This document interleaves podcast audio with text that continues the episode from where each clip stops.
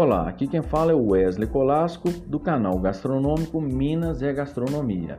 Com a retomada nos negócios e eventos presenciais na cidade de Belo Horizonte, as feiras de festivais gastronômicos entrelaçados com a arte e a cultura realizou nos dias 7 a 12 de dezembro, com apoio do SEBRAE, a 32ª Feira Nacional de Artesanato no Expo Minas na Gameleira, onde os artesãos puderam apresentar a cultura regional brasileira junto à gastronomia. Produtos como tapetes, utensílios para casa, além dos pratos típicos e insumos como as linguiças artesanais das produtoras Jaqueline e Arielle da Artesanal Dorense, da cidade de Dores do Indaiá, Minas Gerais, foi um dos produtos em destaque na feira junto a outros produtores como Miguel do Queijo, que ofereceu ao público seu laticínio vencedor na França, surpreendendo as pessoas no evento. Os drinks da Volfan, com uma particularidade em produzir as suas bebidas, como o seu gin tônico com limão siciliano e hibisco, nas mãos da bartendecida,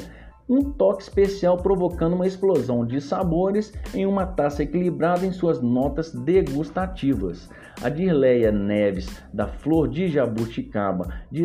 da cidade de Sabará, Minas Gerais, que há mais de 30 anos produz a qualidade em seus produtos como a Amarucaba,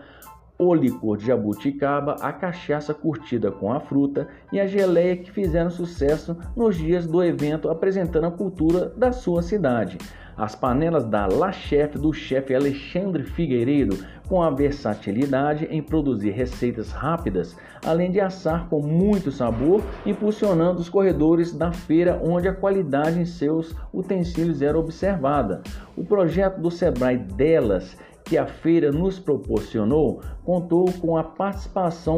de cinco mulheres empreendedoras que representaram elas na cozinha profissional, a qual a chefe empreendedora Rose Perdigão, do Osteria de Gliaglelli, ofereceu pratos típicos da cozinha italiana com a junção da mineira em um toque de experiência e conhecimento em suas receitas. A empreendedora Cassi Peixoto do Espaço Lobato Eventos e do Guia da Cassi disse que foi uma honra participar neste projeto representando as mulheres guerreiras, além de oferecer o famoso pão de queijo com a linguiça artesanal, lascas de bacon, queijo Minas e o barbecue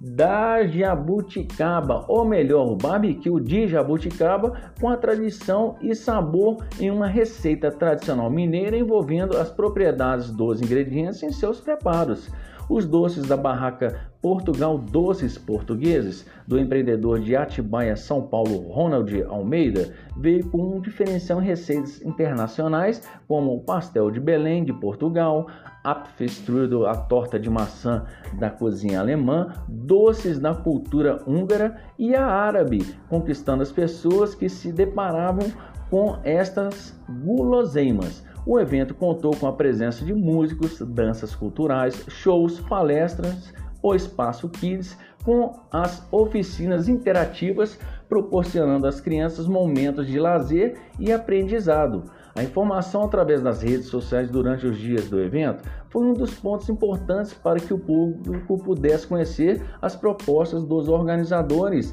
além da comunicação com a assessoria de imprensa que estava pronta para receber as pessoas e os profissionais da mídia que divulgavam os acontecimentos em tempo real através das lives e flashes a todo o momento. Vale lembrar que nos anos 2019, 5 mil expositores de todos os estados do Brasil e outros 12 países da América Latina, África e Europa ocuparam mil estandes do maior centro de convenções de Minas Gerais, o Expo Minas. Cerca de 130 mil visitantes movimentaram 65 milhões de reais. Em 2020, para adaptar-se aos protocolos sanitários, diminuiu o número de estandes para 497, tendo 2 mil expositores, com 29.950 visitantes que adquiriram 10 milhões de reais em vendas. Em 2021, volta ao seu formato original,